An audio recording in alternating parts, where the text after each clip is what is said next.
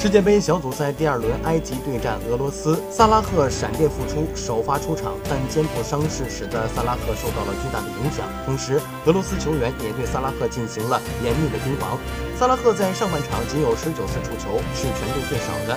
埃及大比分零比三落后，这支非洲球队已经无力回天，而萨拉赫却没有放弃，依旧积极地投入到进攻当中，并制造了一次点球的机会，亲自主罚命中。他打入埃及队时隔二十八年以后在世界杯中的首个进球，也是萨拉赫的第一个世界杯进球。埃及之王的点球命中，意味着过去四届世界杯中英超金靴都能够取得进球。然而，虽然收获了一球，但两年半的埃及。